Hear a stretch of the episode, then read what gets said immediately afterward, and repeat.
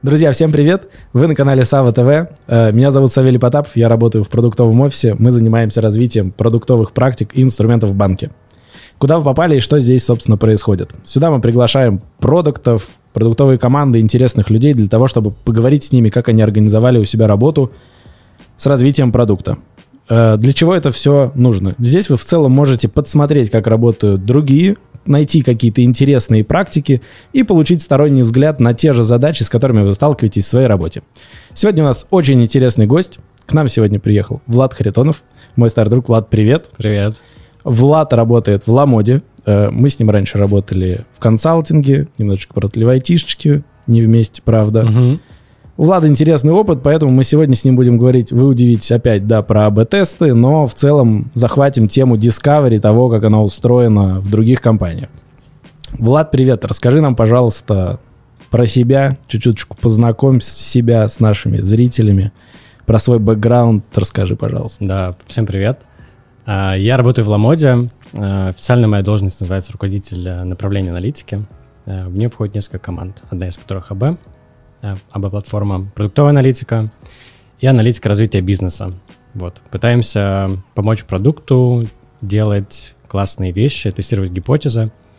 Вот, до этого я тем лидил продуктовую аналитику в Ламоде. Ну, а вообще последние, там, не знаю, 5-6 лет занимаюсь продуктовой аналитикой в принципе. Весь мой карьерный тег примерно в этом. С тобой чуть-чуть поработали в консалтинге, но я быстро ушел действительно в IT и занимался именно аналитикой Немножечко я так э, походил по разным командам аналитики, там, маркетинг, операционка, но понял, что продукт — это мое, мне нравится помогать э, тестировать гипотезы, понимать вот куда пролагать этот путь, как его, там, какие есть э, тонкости mm-hmm. в метриках. Э, в общем, мне, мне нравится вот этот вот э, сплит между вроде бы данными и такой продуктовый как бы составляющей. Прикольно, прикольно. В общем, хочешь нести благо да, в мир. Да, да. Такое, делать линейки, делать измерительные приборы. Прикольно. А расскажи, пожалуйста, что из себя сейчас представляет Ламода, по сути? Кажется, что это развитый продукт, там вы уже сняли какие-то, наверное, низковисящие фрукты, угу. чтобы люди, не знакомые с вашим продуктом, а может быть, те, которые заказывали одежду на Ламоде, но не представляют, что это из себя изнутри, угу. немножечко расскажи, опиши тот контекст, в котором вы, собственно, находитесь, работаете. Да, Ламода — это fashion e-commerce, Э, изначально мы продавали одежду и обувь. Последние три года мы занимаемся уже продажей товаров для дома, косметики, ну и каких-то других таких сопутствующих категорий. Становимся лайфстайлером uh-huh. полноценным. Плюс запускаем сервисы, которые дополняют э, пользовательский опыт. Это могут быть химчистки, услуги стилистов. Так что мы плавно переходим к платформе, поэтому не все сделано. Очевидно, что-то надо тестировать. То есть понятно, что основной бизнес, он понятен нам, и он более-менее оптимизирован — но даже он э, претерпевает изменения, потому что, ну, маркетплейсы, Amazon, Wildberries, прочие конкуренты, не развиваются, меняются модели бизнеса, и поэтому постоянно нужно что-то делать, постоянно нужно что-то тестировать, э, так ну, что... то есть, по сути, нельзя сказать, что вы уже там не, все отладили, сидите, конечно. крутите процессы, что-то новое постоянно запускаете, да. тестируете, да, новые да. направления бизнеса. Ну и рынок растет, то есть э, рынок e-commerce за последние, наверное, вот с ковида он вырос значительно, то есть отнял долю офлайна, поэтому в этот рынок нужно встраиваться, понимать, кто те люди, которые остались в офлайн мире, которым нужно, наверное, что-то другое, потому mm-hmm. что они не сделали этот переход в свое время. Поэтому, конечно, гипотез очень много. Да, рынок, конечно, безумно растет, за ним точно нужно успевать. Давай, может быть, поговорим немножечко про то, как у вас внутри компании организована работа в целом. Может быть, э, поймем, как нарезана команда, mm-hmm. какие есть там, не знаю, роли или, может быть, ключевые отделы. Нас смотрят в основном, наверное, владельцы продукта и участники команд продуктовых для того, чтобы они могли сравнить, понять, собственно, вот у нас в Сбере так, а у вас как-то по-другому. Мы могли посмотреть, может быть, из этой практики могут что-то себе перенять, например, или интересное. Угу, да. Ну, наверное, до последних четырех лет у нас был проектный офис, то есть компания была таким монолитом с точки зрения того, uh как она движется. И айтишка и э, дата, ну то есть там аналитика, то есть вся вот эта айтишная составляющая, она двигалась таким одним большим куском. Uh-huh. А затем мы сделали переход к agile, то есть нарезали офис на команды, и они у нас до сих пор существуют, их сейчас уже, наверное, порядка 25. И в каждой команде есть, очевидно, продукт оунер Даже вот команда АБ-платформы — это, по сути, тоже одна из команд, uh-huh. которая, правда, работает не на покупателя, а на внутренние продукты. А, своя команда, свой бэклог и так далее. Поэтому мы сейчас, да, ближе к agile. Ну, процесс, наверное, нельзя перейти максимально к agile. Всегда есть какие-то исключения. Например, там в нашем случае — департамент данных, он не совсем правильно ложится на agile в моем понимании, но в целом, да, у нас есть команды, и э, в них есть собственные ресурсы, есть свои бэклоги, и каждая из них защищает какие-то свои гипотезы, тестирует их, и потом отчитывается, соответственно, перед валидационным комитетом, который дает эти ресурсы. Да. А ты застал вот этот переход э, к agile, или ты уже пришел? Не, не, я уже пришел, у нас уже были именно команды. Тогда был такой момент, Ламода была в составе Global Fashion Group, э, лондонской такой холдинга, наверное, uh-huh. его назвать. И мы вышли на IPO, и у нас было много кэша, и этот кэш э, закладывался под э, развитие бурное. Да. И тогда у каждой команды было прям очень много амбициозных планов, и вот я пришел как раз в то время, когда у нас, наверное, было три продуктовых аналитика на всю компанию, и их нужно было примерно 15. Uh-huh. Вот. И нужно было как-то, в общем, нанимать, плюс изменять процессы, чтобы соответствовать тем потребностям, которые есть у команд с точки зрения аналитики и тестирования гипотез. Потому что если ты возьмешь 20 команд и выпустишь их как бы куда-то бегать, каким-то да. что-то делать, наверное, они не будут очень aligned, они будут мешать друг другу или просто не приносить результата. То есть там, что-то делать и выезжать просто за счет того, что есть другие ребята, которые что-то там контрибьютят. Поэтому важно было понять, кто сколько чего делает. Поэтому с этого начался наш путь в то, чтобы развивать АБ-платформу, которая у нас на самом деле уже давно существует, уже лет, наверное, 7. Угу. Но она существовала именно в таком первозданном виде, как ее написали, ее не, не дорабатывали. И вот как раз, когда я пришел, мы начали заниматься тем, чтобы выбивать ресурсы, давать бизнесу понять, что это важно, и под это набирать команду. Я думаю, мы еще про это на самом деле отдельно чуточку поговорим. Ты часто говоришь слово «проверять гипотезы», да. примерно столько же, сколько и мы в продуктовом офисе, потому что, собственно, это наша работа евангелировать этот подход. Если мы встанем в тапки продукта внутри ламоды, ну, допустим, какого-то прям бизнесового куска, можешь обрисовать примерно его жизнь, рабочую жизнь, из чего она состоит и, может быть, поддается каким-то циклам? То есть действительно ли там прямо постоянно идет проверка гипотез? Угу. Или это ты как человек, который со стороны аналитики, к которому приходят с гипотезами, видишь это? Вот в жизни как у вас это происходит? Да, наверное, я немножко biased буду, потому что ко мне приходят действительно в те моменты, когда мы нужны. Я не вижу большой части жизни продуктов, которые они там, угу. чем-то занимаются. Начну с того, что продукты у нас разные. Есть продукты операционные, например, э, там, склады, доставки и так да. далее. Это более операционный продукт. У него явно цикл куда длиннее, чем пользовательский продукт. Есть очень быстрые команды в плане тестирования гипотез. Например, э, дата-продукты. Дата-продукты у нас это все, что связано там, с машин-лернингом, например. Mm-hmm. Они итерируются очень быстро. Они запускают э, много тестов в год, десятки тестов. И там, конечно, у них постоянная вот эта возня э, с тем, чтобы куда это все направлять. Поэтому жизнь, я думаю, она разнится. То есть customer-facing продукты, они итерируются быстрее.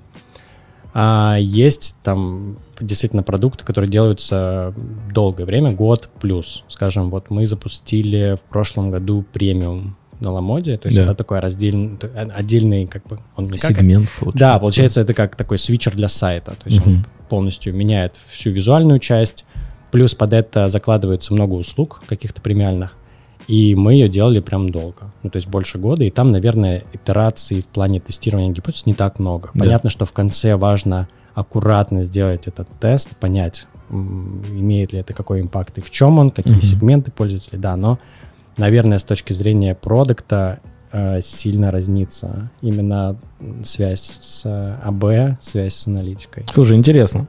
Может быть, если вдруг ты видишь, э, есть понимание, что ваши продукты в основном делают из Discovery, условно говоря, там, идя по офису, ты видишь какого-нибудь клиента, которого допрашивают, mm-hmm. а как ты включаешь себе премиальный сайт, собственно? Куда бы ты нажал? Ой, на это очень большой акцент. На самом деле, вот в тоже client-facing продуктах да. А у нас есть целая команда UX-ресерчеров, которые плотно взаимодействуют э, с агентствами, которые помогают нам делать вот эти э, фокус, Мгм. Фокус-группы делают. И Ну, Всякие проблемки там. да, да, да. То CAS-9. есть CAS-9 прям по, по видео э, шерит экран, куда нажимают, там очень хорошая аналитика получается. То есть с точки зрения такого one-on-one, Да. кастомер интервью, есть целая команда. Плюс у нас есть отдельная команда, которая занимается именно ресерчем, связанным с, с опросами. Мгм. То есть какие-то вещи ты можешь там интерфейсные проверить, Да. какие-то вещи ты не можешь. Это скорее касается, наверное, моделей бизнеса, они тоже изменяются. И тут надо проверять скорее на, на большом количестве людей, потому что ты не можешь спро- спросить человека, вот насколько тебе будет удобнее, если это будет дропшип, скажем, или, в общем, какая-то другая модель доставки. Да. Да, но на это большое внимание уделяется. Discovery, я бы сказал, очень хорошо проработан Ламоде. Круто. Ну, то есть, по сути, есть команды, которые помогают закрыть эту потребность продукту, Да, но, там, не знаю, у продукта это неотъемлемая часть работы получается. Однозначно, да. И даже вот э, наша команда развития бизнеса тоже помогает моделировать разные кейсы того. То есть, несмотря на то, что есть вот эта фаза, где нужна связь с клиентами, даже если ее нет, есть Да. еще следующая фаза, где тебе нужно перед АБ-тестом, перед разработкой понять, насколько это ляжет на модели бизнеса. Поэтому те гипотезы, скажем, которые доходят до АБ и которые доходят до продуктовой аналитики, они уже точно проверены так или иначе. То есть мы, мы не делаем что-то, потому что у продукта супервижен, или Мгм. мы не делаем что-то, потому что а, это сделал Wildberries или Озон. Да. Даже если они сделали, мы это проверим на себя, ну, примерим, посмотрим, спросим у своих кастомеров, насколько это, это будет полезно. Круто. Надо будет, э, значит, стать мне кастомером Ламоды, чтобы меня пригласили в офис, э, со мной пообщались. Слушай, давай поговорим про то, как вообще так получилось, что ты стал отвечать за АБ-платформу. Ты рассказывал, что ты пришел в роли аналитика, то есть, по сути, ты помогал бизнесу закрывать какие-то вопросы, принимать какие-то решения, и вдруг ты становишься оунером АБ-платформы. Скорее, не как ты так вырос, не то, что я сомневаюсь в твоих каких-то навыках, скорее вопрос в том, зачем это все и там, почему лидершип это принимает и поддерживает это Мгм. направление как-то. Да, я пришел тем лидом продуктовой аналитики, и, как я сказал, у нас было очень мало ребят Да. в команде, там трое или четверо реально, и этого не хватало на... Тогда, наверное, было около 15 команд, ну, представляешь, да, 15 продукт-менеджеров, каждому из которых что-то надо посчитать, Мгм. и мы просто занимались рутиной. Ну, то есть мы пытались закрыть все дыры просто ручным трудом. Понятно, что многие из этих вещей можно автоматизировать через э, B-платформу. Например, у тебя есть какой-то сет метрик, которые там считаются, ты можешь его расширить или дать возможность продукту добавить эти метрики и не считать их руками. Какие-то технические моменты, которые ограничивали тестирование и так далее. Поэтому у нас было два направления. Да, конечно, мы расширяли команду в принципе, но вторая инициатива была, а давайте это автоматизируем, давайте возьмем... То есть я понимал как лид, что мне дополнительный аналитик или два не принесут такого value, как если я возьму разработчика или дата-инженера, и Да. он мне автоматизирует просто 20% всей нагрузки ребят.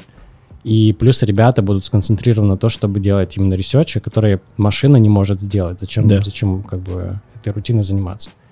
И начался достаточно длинный процесс. Мы еще и попали э, в ковид, э, и там не все так было просто с ресурсами.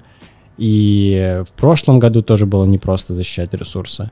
Поэтому очень круто, что менеджмент это понимал. Мгм. То есть понятно, что изначально нужен вижен от менеджмента, от топ-менеджеров, что это нужно. То есть если, если топ-менеджеры это не принимают, то какая бы ни была крутая система, никому она не нужна.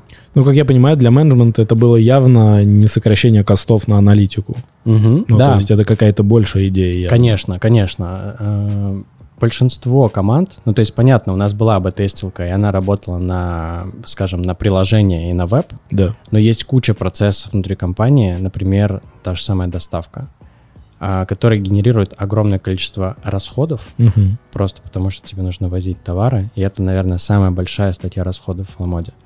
И, например, там собирают деньги за платную доставку. Очевидно, эти вещи можно оптимизировать. И ребята действительно что-то делали, но когда ты, у тебя нет инструмента, ты руководствуешься просто интуицией. Мгм. Поэтому увеличение, скажем, точности принятия решений там, на 20% уже нарисовало нам такую цену, такую, э, такой кост, что мы не могли его просто потерять. Поэтому надо было сделать инструмент, который поможет э, ребятам тестировать гипотезы и понимать, куда идти. То есть история не про то, чтобы мы что-то enablim, чего нельзя было сделать. А история про то, что каждое решение, оно оцифровывается в метриках mm-hmm. при росте или в убытке. Поэтому э, мы этот инструмент начали делать. То есть это был основной, э, про, ну, как бы, selling point. Это да. не, явно не про экономию ресурсов, особенно в период экспансии. Это не mm-hmm. то, на чем мы концентрировались. Просто с этого началось.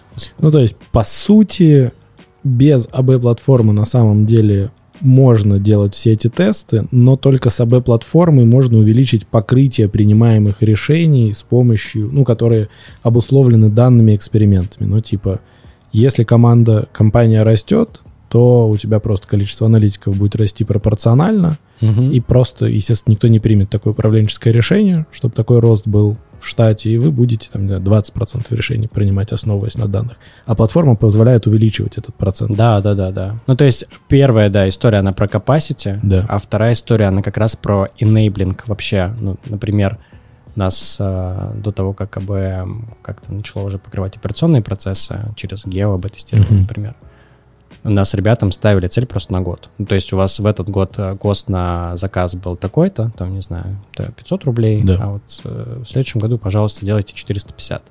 Они что-то делают, там большая команда, они все, понятно, у них есть своя интуиция, у них есть свое понимание бизнеса, но у них нет измерителя, то есть они могут по факту потом в следующем году посчитать, сколько это было, и там да. это либо сходится, либо нет.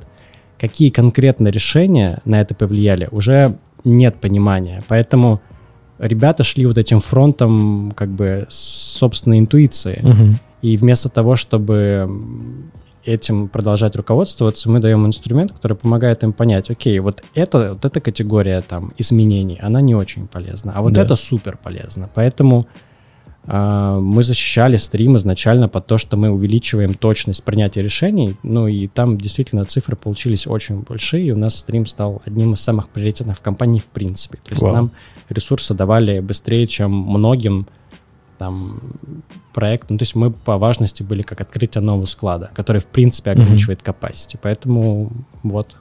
Слушай, круто. Действительно, я в конце прошлого года, наверное, пообщался со всем дата-дривен рынком, у кого есть АБ-платформы, и удивился, насколько этому уделяют много внимания.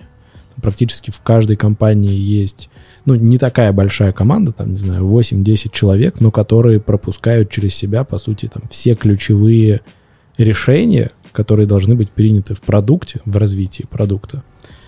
И удивился, что там на рынке есть 10-15 человек, которые на самом деле знают и умеют как это делать.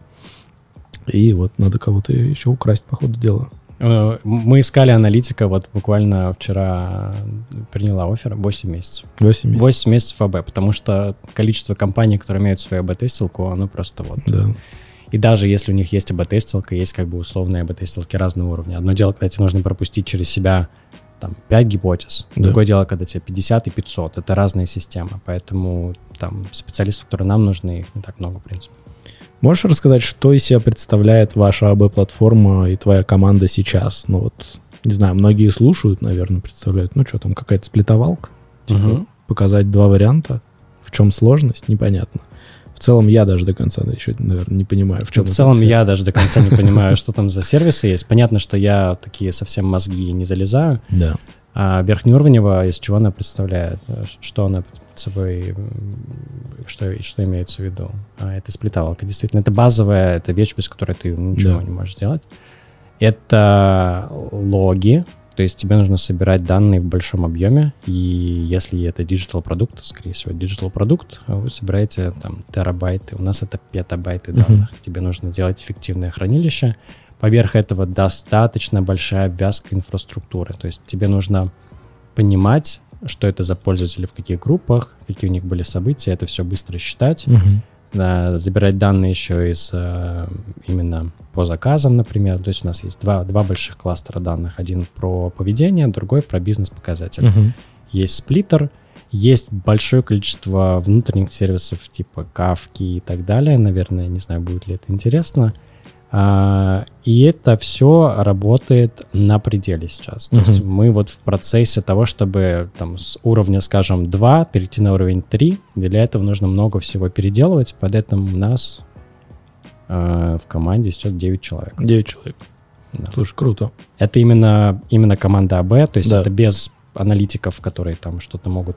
А, без аналитиков, которые аналитиков. То есть только те, кто развивают именно само мясо платформы. да, аналитиков еще 7. Да, ну вот Мгм. около 15 человек. А давай, может, на, на вашу платформу посмотрим там, глазами продукта и процессом, в котором Мгм. вы участвуете. Там, технические, наверное, вопросы не всем будут очень понятно, а самое главное, интересны. Вот если я продукт э, в Ламоде, в какой момент, э, во-первых, мне нужна АБ-платформа, а во-вторых, ну, типа, как я к вам прихожу и говорю, ребята, мне нужен АБ-тест. И потом иду пью сок, и вы приносите результат. Или как это работает? У нас на самом деле очень классные продукты, и они очень подкованы вообще в том, что такое АБ-тесты, как их проводить. Да. Поэтому на самом деле аналитики не занимаются, как, как бы это странно ни звучало, не занимаются проведением АБ-тестов. У нас есть админка, а продукты в этой админке могут сами запускать АБ-тесты. Э, Есть дашборды, которые они могут сами смотреть. И вообще мы снимаем с себя эту рутину. То есть у нас есть э, регламент, который мы контролируем. То есть мы как аналитики понимаем, мы делаем алгоритм действий для продукта, чтобы им было лучше вообще Да. понятно, что делать в какой ситуации, как типа FAQ. У нас есть платформа, которой мы занимаемся. Все. Дальше вы сами, но если есть какой-то кейс, который стоит нам рассмотреть, они приходят к нам, и мы им помогаем. Вот, поэтому у продукта есть э, админка, поэтому вместе с разработчиками они спокойно заводят там переменные, сами указывают какие-то э, там группы, в которых они будут это запускать. Понятно, что аналитики могут помогать с точки зрения дизайна, Да. и э, они приходят, если дизайн э, эксперимента нетривиальный. Например, один из э, экспериментов там сложных это изменение программы лояльности. Ну, Мгм. то есть э, надо понимать, что люди общаются между собой. Изменение программы лояльности влечет какие-то ну, последствия. Если у тебя будет такая скидка, у меня такая. В общем, они консультируются, Да. и дальше они заводят, и у нас есть плюс какая-то там, какое-то количество инструментов, которые помогают. Например, а насколько заводить АБ-тест? Там, на месяц Калькулятор или на- нужен, да, калькулятор нужен. Вот, ребята сделали калькулятор, все, отстаньте, Мгм. пользуйтесь калькулятором. Вот, поэтому у нас очень самостоятельная команда продуктов. Э, приходят они вот либо в начале, типа, сделайте нам события, чтобы Да. мы собирали эти метрики, сделайте нам дизайн или проконсультироваться по дизайну, все, дальше они запускают. И потом, в принципе, они сами могут даже принимать решение, Мгм. что что-то хорошо, а что-то плохо. Как так получилось, что все продукты такие осознанные? Э, Ну, понятно, вы нанимаете сразу таких, либо вот я пришел какой-то зеленый парень и еще не разбираюсь в АБ-тестах. Вот я могу к вам прийти, вы мне как-то поможете? Я думаю, что это хороший э, вижен и контроль со стороны CPO, со стороны лидов продукта. То есть Да. они еван- евангелизируют всю эту культуру, и очевидно, когда приходят продукты, мне кажется, есть большой блок вопросов про то, а как ты понимаешь, что ты сделаешь правильную вещь. То есть, наверное, ответы в стиле «я делаю АБ-тест» — это правильный ответ, и такие продукты у нас появляются. Поэтому это все идет топ-даун, а, и бывает такое, что bottom-up тоже, а, вот у нас продукты, например, не пишут SQL. Мгм. В каких-то компаниях, там, не знаю, в Яндексе они пишут SQL плюсом. И тем не менее, есть инициативные ребята, продукты, которые приходят, говорят, я хочу сам кварить данные. Так что я подозреваю, что bottom-up тоже такое возможно, но намного проще, если это топ-даун. Все-таки спускается, что это нужно делать и объяснять почему. И мы тут, конечно, консультируем продуктов, которые не очень сильны, и помогаем им понять, зачем. Ну, то есть, по сути, культура драйвит Культура. спрос на ваш продукт, да? Культура, конечно, да. А вот если мы попробуем объяснить и раскрыть вот эту тему культуры, вот чем отличается культура там, где делают АБ-тесты, от той, где не делают? Ну вот я продукт, например, я не делаю АБ-тесты, у меня нет э, культуры АБ-тестирования, меня за них никто не спрашивает, зачем мне делать АБ-тесты? Вот в чем их ценность, польза, кайф, кроме того, что я смогу прийти на подкаст и говорить про АБ-тесты? Это очень хороший вопрос. На самом деле, вокруг дата-дривен культуры и подхода очень много хайпа было, и м, преувеличений в том числе. Нужно понимать, где ограничения дата-дривен подхода. Если в целом смотреть на компании, у которых нет АБ-тестов, а, то я бы сказал, что они что-то делают, исходя из своей интуиции и желания что-то делать просто потому, что, потому что надо чем-то занять 8 часов времени в день. А, Можно ли так жить? Да. Но просто концепция АБ-тестов, она неестественна для нашей жизни. Мы не оцениваем свои действия, какие-то поступки относительно того, а что, если бы я их не сделал. И ты не можешь никогда посчитать, то, что живешь в одной реальности.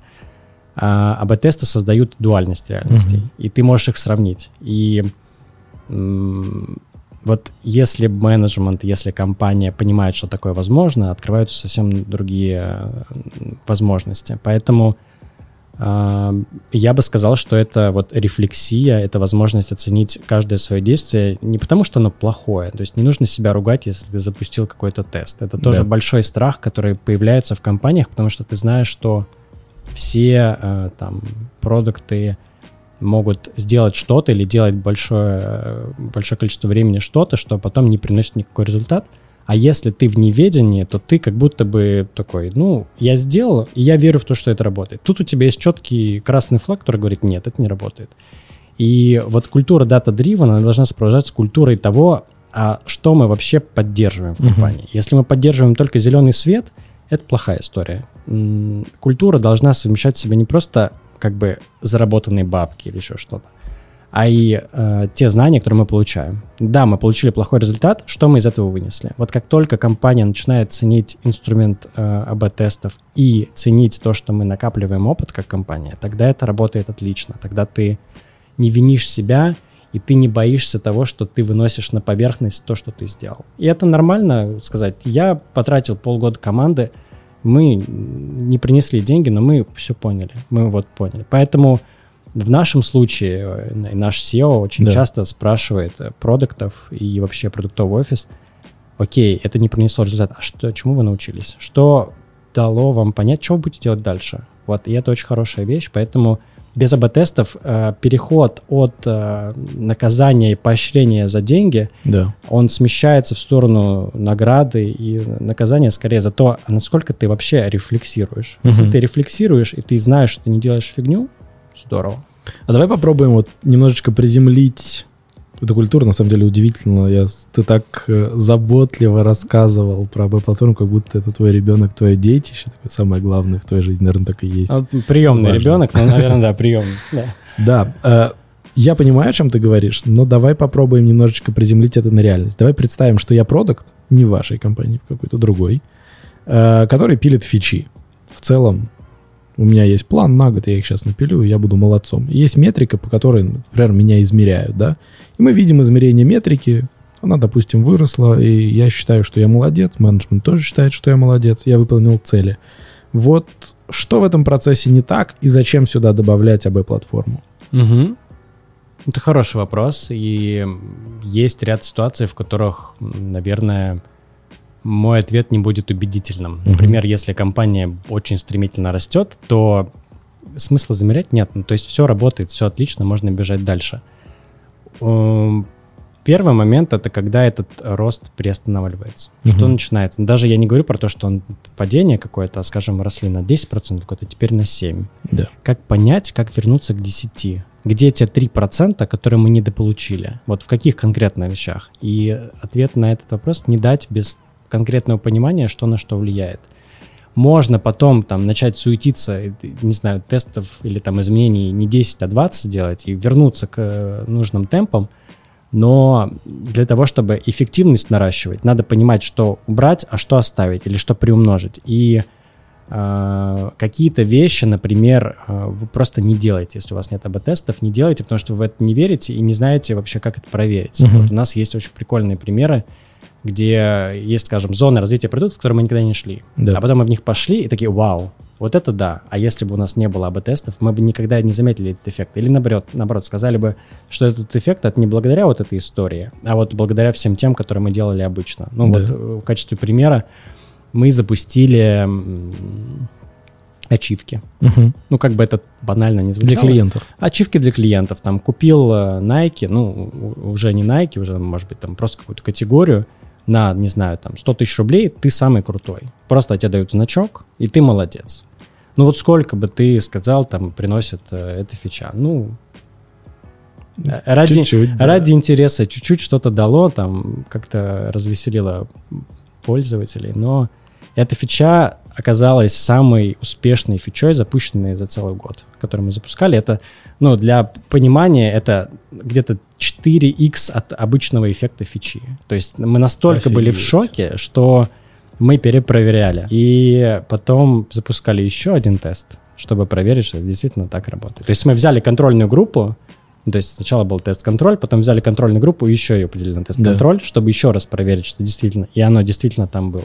Мы бы никогда не поверили в это, если бы мы просто запускали и, ну, Слушай, это удивительные вещи какие-то. На самом деле я общаюсь тоже с ребятами, которые делают э, АБ-тесты, ну, потому что нужно перенимать их опыт, рассказывать э, про него и так далее. И я часто слышу как раз про какие-то абсолютно дешевые доработки, просто которые, не знаю, там неделя даже без дизайнера что-то сделали, и приносят какие-то космические результаты. Mm-hmm. И тоже часто слышу про какие-то доработки, которые ну, очевидно, что она сработает. Но тут даже проверять как бы не надо. Проверяют, и она не работает.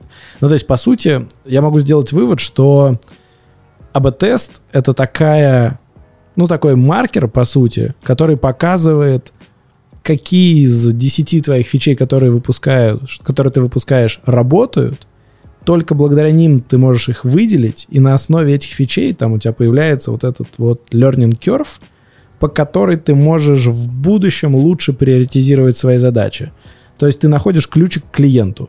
Да. То есть ты абсолютно на факте знаешь, фактически подтвержденные данные, что вот эта штука работает. А вот эти, например, там 8 фичей из 10, они не работают. И отсюда я делаю вывод, что вот, например, в это большое направление вообще не нужно идти, не нужно тратить туда силы. Угу. Да, и у нас были такие направления. Например, э, у нас большая проблема, что покупатели заказывают несколько размеров одного и того же айтема. То есть ты не Возвраты знаешь, большие, да, да, ты не знаешь, какой у тебя, скажем, конкретно для этой модели обуви да. нужен размер. Ты заказываешь там 43, 44, 45. И явно ты купишь не больше одного, тебе uh-huh. не нужно. А мы это возим. Вот, поэтому мы подключали большое количество разных вендоров, которые помогают с помощью там AR, еще чего-то, снимка ноги, да. понять какой-то размер ну, звучит благо, да, звучит круто. Если почитать кейсы этих ребят, то кажется, что вау, это сделает нам вообще всю экономику и понизит. Uh-huh. На самом деле у нас не получилось пока что это завести. Мы сделали несколько попыток и поняли, что наша собственная компетенция работает куда лучше, чем те вендоры, которые вроде бы работают с многими компаниями. Да. И наша собственная экспертиза. То есть понять это без АБ-тестов практически невозможно. То есть если ты пойдешь на каком-то внутреннем чутье, на интуиции, то, возможно, зайдешь не туда. Ну, короче, АБ-тест — это нормальный аргумент для того, чтобы спорить, доказывать, короче, в такой факт, с которым вообще невозможно поспорить. Нет, точно можно. Понятно, что АБ-тестов и те, кто немножко в курсе теории того, как работают АБ-тесты, да. очевидно, там есть э, место для ошибки. То есть угу. давайте предположим, что АБ-тестилка — это штука, которая говорит горячо-холодно. Вот вы делаете шаг, она говорит горячо или холодно. Но примерно в 5% вариантов она говорит не горячо, а типа холодно. Угу. А примерно в 20% случаев она говорит там, не знаю, наоборот, не, холодно, а горячо. Но в большинстве случаев она говорит правду. Поэтому... Да. Окей. А в твоем понимании, на каких этапах э, нужно проводить АБ-тесты? Вот условно говоря, у нас есть этап, когда у нас появилась какая-то идея, есть какая-то ее первичная проверка, там, не знаю, мы проверяем гипотезу, а есть уже, там, не знаю, финальный этап, когда нам нужно точно убедиться, что мы принесли тот э, результат или сумели в том виде, в котором ожидали повлиять на метрику или на клиента. Вот понятно, что в конце нужно, а вот где-то еще можно юзать? Точно можно, точно можно. Вообще желательно проводить АБ-тест как можно быстрее. Если у вас есть MVP фичи, которые вы можете показать пользователям, не испортив их опыт, лучше это сделать, потому что оно даст понять, стоит туда идти или mm-hmm. нет. Вот ачивки мы запустили, опять же, как раз без дизайнера, без всего. То есть, если бы мы там еще дорисовали, может быть, оно еще было больше. Да. Но зачем а, тратить время на то, что ты можешь проверить гипотезу быстрее, если из этой фичи, из MVP и так понятно, о чем эта фича. Да. Поэтому, конечно, лучше э, без не стараться сделать идеальный продукт, да. потому что твой идеальный продукт, может быть, в принципе не нужен. Не нужно пытаться там выжать из него все соки. Если он и летит, да. круто, работай дальше. Причем ты сможешь потом оценить инкремент. Стоило вот дополнительных усилий относительно MVP, доработок, и у тебя будет пошаговая такая карта, и ты будешь понимать, вот ты идешь в ту сторону, а может быть, стоит вернуться на шажочек назад и пойти туда, Вот тогда... Слушай, круто. По сути, это инструмент снижения уровня неопределенности Конечно. на разных шагах, да? Чтобы ты сразу не вбабахивал куда кучу денег. Ну да, и опять же, ты можешь делать шажочек и померить его. Ты можешь делать 10 шажков и Да. померить все 10. И если ты сделаешь типа 100 шагов, то ты уже не поймешь, вот за эти 100 шагов ты куда ушел. И, Да. возможно, тебе будет тяжело откатиться. Поэтому круто инкременты тестировать в том числе. Мы можем с тобой сейчас поговорить про какие-то интересные кейсы? Я часто, когда общаюсь с ребятами, которых у них появляется intention сделать АБ-тест, например, э, условно говоря, они послушали нас или почитали книжку какую-то, говорят, все говорят про АБ-тест. Ну, просто из каждого угла уже, из каждой щели лезет про АБ-тест. Такие, окей, я пойду попробую. Ну, мы делаем какой-то первый тест. Ну, например, там, не знаю, самый простой, просто для того, чтобы разобраться в механике его.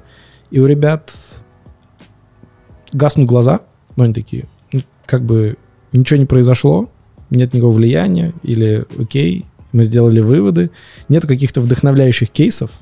Вот можем мы поговорить про них, например, какие-нибудь истории, где вы, ну, например, вы планировали очевидную доработку, все, она сейчас денег присет, а там ничего. Или наоборот, как ты рассказывал, ровно обратное. Мы Мгм. делаем, давай просто сделаем вот это вот, пускай будет, а там бабах, куча эффекта. Ну, вот какие-то такие контринтуитивные истории, которые могут ребят, там, не знаю, вдохновить, покопаться в своем продукте. Ну, во-первых, э, АБ-тест, где ничего не красится или там ничего не изменяется, это отлично. Ну, то есть не нужно этого бояться. Все время кажется, что вот я сейчас запущу АБ-тест, и у меня там плюс 10%, и я вообще скажу, что я супер молодец.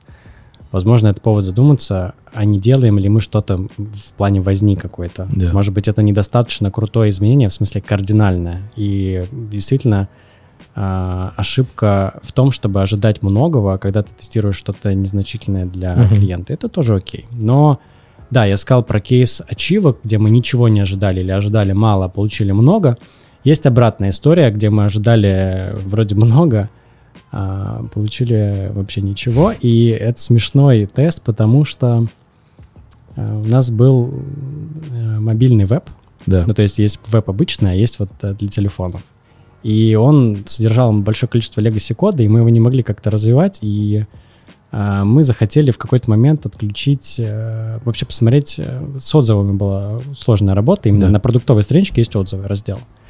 И э, мы такие, окей, а что если мы его вообще отключим? Типа, отключим отзывы на товары. Ну, то есть вам как кажется, да, что отзывы — это супер топовая штука, потому что ты заходишь на товар в любом маркетплейсе, ты читаешь отзывы. Я даже не смотрю на картинку, я сразу отзывы нажимаю и иду туда. Ничего не, ничего не упало. Ничего, мы отключили все отзывы. Ну, то есть там, там были, был раздел отзывов, просто их было ноль везде. Да. а ничего не упало. И, и ты начинаешь думать по-другому. Ты думаешь, окей, я думал, что это важно, а это не важно. Да. Значит, мое внимание можно переключить на что-то другое. Или искать, а где она та важность. Поэтому вот обратные АБ-тесты, которые так называемые негативные АБ-тесты, где мы что-то отключаем, Мгм. это вообще отличная входная точка для того, чтобы эм, сориентировать вообще зоны важности внутри своего продукта. Фокус внимания, по да, сути, да, да, Не, не допиливать что-то сверху, что занимает огромные ресурсы и закладывает ожидания, а наоборот, а- отключи что-нибудь. Мгм. И посмотри, насколько это работает так же. Если оно работает так же, задумайся, насколько те приоритеты, которые ты выставил, вообще правильные. Да. Ты мне рассказывал еще какие-то бешеные кейсики. Может, А. прям перебором возьмем их несколько, потом Ой, нарежем, какие- ребятам кинем. Может, которые тебе больше всего понравились, либо там, не знаю, у тебя... М, да, Представь, да, что да, тебе да, сейчас да. нужно выбрать лучший, самый интересный кейс за прошлый год и дать ему ачивку какую-то. А, У меня, Что бы это за кейс у, был? у меня bias, я аналитик, поэтому мне нравятся аналитические интересные кейсы, а, где мы куда-то закопались и такие, вау, вау, вот это круто. То есть где есть какой-то knowledge, который Да. получился с помощью теста именно, и без теста он был бы невозможен. В целом тоже интересный кейс, как раз ребята посмотрят. и- Да, был кейс, э, где мы поменяли топ-меню, то есть это вот э, вкладка, точнее, на, на главный, наверху вот этот бар, который, Да. где, где все категории, где поиск и так далее. Мы хотели его сделать больше. Мгм. То есть во всех маркетплейсах у нас э, достаточно большая поисковая строка, и Да. ты заходишь и сразу можешь что-то написать и, и найти. Вместо того, чтобы по категориям там непонятно в каком порядке лазить. Почему мы сделали? Запустили АБ-тест и видим, что у нас упали деньги. Причем деньги типа чистые, прибыль. Мгм. И долго думали, а в чем проблема, потому что вроде бы мы сделали ее удобнее, э, большой там, то есть категории не стали меньше, просто поиск стал больше. Да.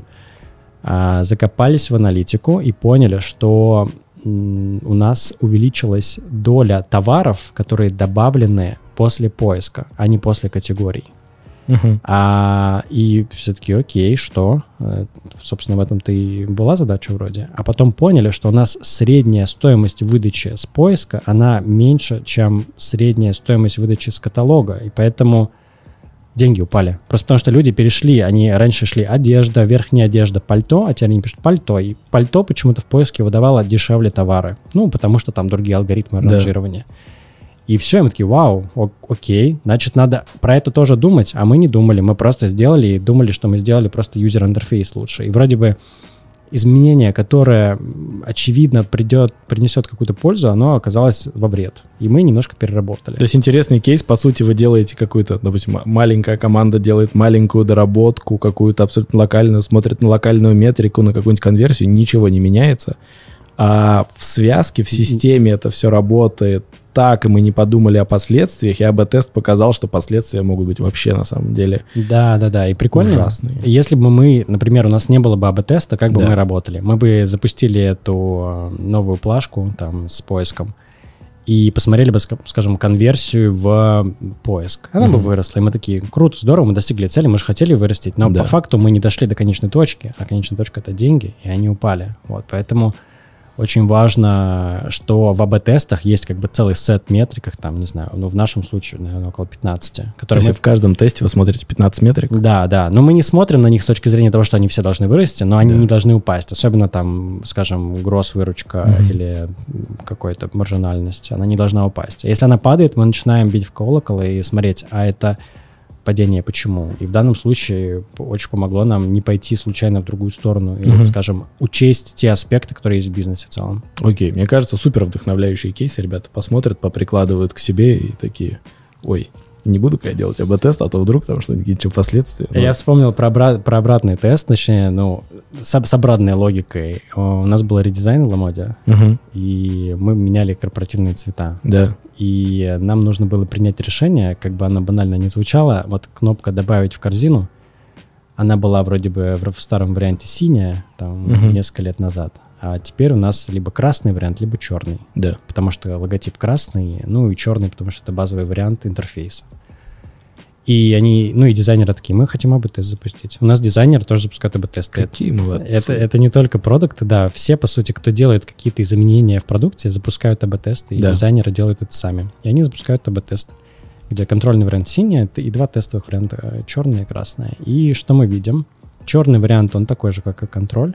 Красный вариант э, растет конверсия в добавление товара типа, на 20%. Ну, то есть на десятки процентов. И мы такие, вау, круто, нужно красный вариант ставить. И тут, конечно, большая задача вообще аналитической команды, чтобы у них была экспертиза, вижен и э, вот желание не принимать поспешных решений. То есть э, да. это большое такое стремление сомневаться во всем. И мы, мы стали сомневаться. Но, но как так? на 20% больше. То есть ты представь, заходишь в какой-то маркетплейс, там красная кнопка, и ты на 20% тебе больше Точно, желаешь. моя любимая да, кнопка, да, я возьму это... больше. И мы начали за ним наблюдать, мы начали смотреть э, и поняли, что на самом деле эффект в том, что она красная. Uh-huh. Ну, то есть мы пришли к заключению, потому что эффект в динамике, если его вот так вот разбить как бы по дням, да то стат-значимость этого изменения, она к концу падает. Но накопленный эффект был таким большим, что она все равно на 20% выросла. Но к концу она уже не была большой. Просто потому что люди видели красную кнопку, они начинали, начинали на нее тыкать. Да. Но они ничего в конце не заказывали. Они просто добавили товар а, относительно контрольного варианта, который такие, ну, черная кнопка, давайте картину, круто. Uh-huh. Что я там не видел. Поэтому решили черное делать. Теперь, наверное, они мозолят глаза всем пользователям представить э, там, все, все красную кнопку. Сейчас какой-то человек, кто нас слушал и отвалился в середине этого кейса, пошел и перекрасил свои кнопки в красный. Такой, черт, там 20% аплифта. Окей. Слушай, можем немножечко раскрыть э, цифр, которые можно? Э, сколько вы примерно делаете экспериментов, АБ-тестов в квартал, в год, в какой-то период? Угу. Я как раз вчера собирал актуальную статистику, потому что мне как оунеру команды тоже надо защищать какие-то эффекты. Mm-hmm. И э, за прошлый год мы больше 500 тестов запустили. 500 тестов? Да. Вау. Но это включает, скажем, все тесты. Есть тестовые тесты, да, Мгм. которые просто про то, чтобы проверить, что это все Да. работает. Есть тесты, которые содержали баги, и потом они перезапускались. Ну, то есть в чистом количестве, я думаю, это в районе трех сотен. Мгм. Вот, где-то каждый день запускается какой-то тест. Окей. Какой у вас, я даже не знаю, как здесь правильно спросить, какой бенчмарк по тестам? Сколько действительно фичей оказывают положительное влияние? Не знаю, сколько можно это раскрывать цифры, ну или, может быть, из твоего видения, не обязательно по вам, может быть, по рынку. К чему нужно быть готовым, когда мы начнем тестировать все повсеместно, условно говоря, у себя в продукте? Все очень сильно зависит от того, насколько зрелый продукт, насколько Да. он вообще привычен для аудитории. То есть я думаю, для e-commerce это очень низкий процент. И У Мгм. нас не- небольшой процент тестов прям показывает супер результаты. Я не знаю, какие это порядки. У нас, мне кажется, такой аналитики не проводилось, но очень хочется теперь. Да. Какой все-таки процент э, тестов? Я думаю, что условно положительных у нас может быть в районе там, 15-20 процентов, Мгм. Где-то так. Э, Ну, Это хороший показатель. мне кажется, в, в, а, большом количестве вариантов мы на самом деле считаем и, и, м, скажем так, серые тесты, то есть которые Мгм. ничего не изменяют, это хороший, ну, это отличный результат. Например, вот буквально недавно у нас закончился тест со внедрением системы рекламной. То есть ну, Мгм. мы показываем баннеры пользователям, и понятно, что у тебя что-то должно ухудшаться. Ты же их показываешь и мешаешь пользователю выбирать. Вот, и мы ничего не ухудшили. Это тоже отличный вариант теста, потому что мы зарабатываем на баннерах, плюс Да. мы не, не ухудшаем опыт. Вот. Но вообще очень сильно завязана вот эта успешность, неуспешность на том, какое у вас вообще э, желание быстро итерироваться. Чем Мгм. быстрее ты хочешь тестировать гипотезы, чем больше ты их хочешь пропускать через себя. Скажем, запускать тест на месяц э, против того, чтобы запускать тест на неделю, даст явно лучшее понимание того, меняются ли какие-то там доли процента или Мгм. нет. Ну, конечно, в зависимости от трафика. Поэтому это все-таки вот эта успешность, неуспешность — это функция от многих переменных, Да. которая должна сдаваться именно культурой и тем, как вообще тесты проводятся внутри компании. Вот, но я, я бы сказал, что да, ну, может быть 15-20%. Окей, слушай, прикольно. Но на самом деле, когда я собирал бенчмарки, мне говорили, что все стремятся к 25. Типа это уже очень Но это круто, считается, это круто. Вот я думаю, что стартапы или какие-то новые продукты внутри э, даже больших корпораций, они вполне могут красить большое количество экспериментов. Но они могут делать больше, потому что у них просто низковисящие фрукты еще Да, не да, сорваны, да, да, они да. делают очевидные идеи, они, конечно, работают. Мгм, Да, а те, кто уже там докручивают последние процентики, там уже посложнее будет. мгм. Если вот представь, нас смотрит какой-то продукт, или даже два, посмотрим. Было бы здорово.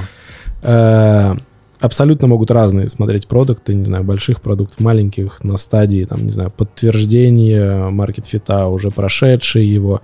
Вот кому бы ты посоветовал, не знаю, разобраться в АБ-тестах и кому бы посоветовал задуматься о том, что стоит попробовать внедрить к себе в работу их? М, Тоже отличный вопрос э, про вообще знание АБ-тестов. Я как человек, который, наверное, три раза всему нашему борду э, совету директоров рассказывал про АБ-тесты и про их важность, хочу сказать, что ну, топ-менеджменту явно нужно озаботиться тем, чтобы это понимать. Но если мы говорим сейчас про продуктов, то, очевидно, это ваш, э, это ваш хлеб. То есть то, что вы делаете, ваша работа заключается в принятии решений. Ну, на мой взгляд, продуктовые менеджеры Понятно, что есть продуктовые менеджеры, которые управляют ком- командами, но есть, скажем, сетапы, как у нас, у нас есть проектные менеджеры, которые Да. управляют. Получается, продуктом остается только принимать решения. Но тебе сложно принимать решения, когда у тебя нет, скажем, вот этого магического шара, и очень хорошо бы понимать, как он работает, чтобы, ну, во-первых, облегчить коммуникацию с аналитикой, например,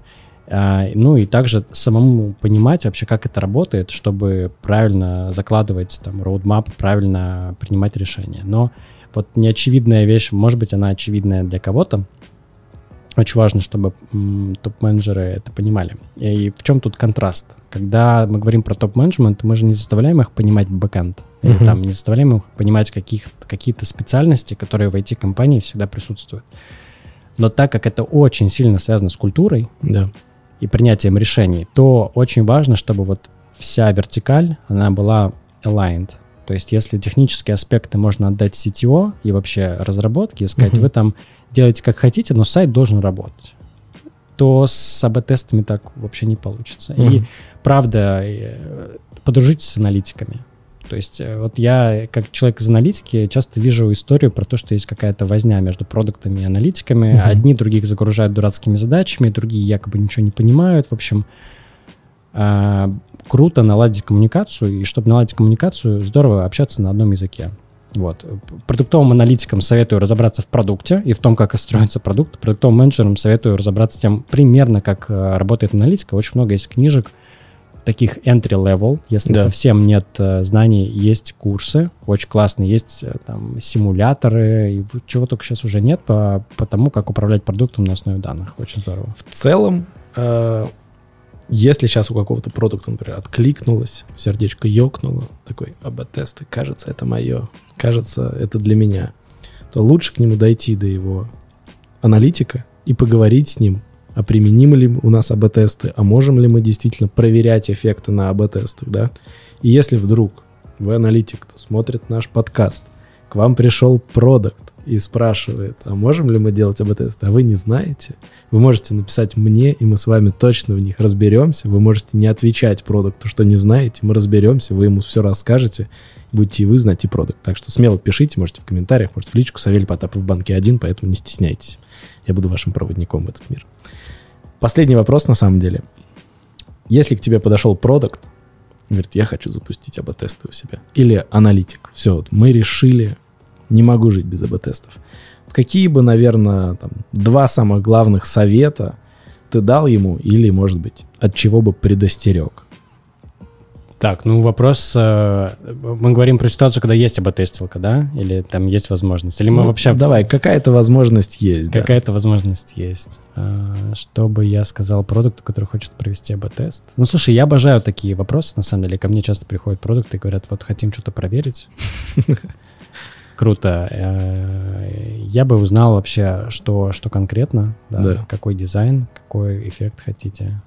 И посоветовал бы, наверное, сразу как-то синкнуться с разработкой, насколько это возможно. Ну, то есть для меня это являются самые такие ключевые частые блокеры, они вот именно в этих двух uh-huh. э, полях. Да, дизайн АБ-теста и фактическая возможность. Поэтому как только это там зеленый свет и там и здесь, все, здорово, значит, мы можем запускаться. Поэтому задавайте вопросы, задавайте вопросы своим аналитикам, задавайте вопросы э, командам, которые так или иначе связаны с АБ-тестами. Э, делиться экспертизой тоже очень, очень классно. Можно пойти к кому-то и спросить, как ты это делал. В общем, я обычно пытаюсь фасилитировать и вижу свою роль, например, в том, чтобы объединять вот эти вот полярные миры uh-huh. разработки, продуктов, аналитиков, потому что АБ-тест, он как бы про все. Вот. И просто больше коммуницировать, наверное. Вот больше коммуницировать это и задавать вопросов и говорить, я это не понимаю, я это да. не знаю. Это очень важно, потому что ну, сразу начинается нормальный диалог, угу. когда каждый признает, что ты что-то не понимаешь, э, да, мне нужна помощь. Здорово. Вот я стараюсь, чтобы такая культура была. Круто. Значит, рекомендуем нашим ребятам больше сомневаться, больше общаться. Ровно для этого мы, кстати, записываем э, наши разговоры для того, чтобы они могли посмотреть со стороны. И если реально у вас возникают вопросы, пишите мне. Если у вас возникают вопросы супер сложного технического какого-то уровня, напишите мне, я их передам Владу, потому что я на них не отвечу. Спасибо тебе большое, что пришел. Я думаю, Спасибо. если реально будут вопросы, я тебе их пришлю. Может быть, еще какой-нибудь. Обязательно, обязательно. Спасибо тебе Круто. большое. Спасибо. Да.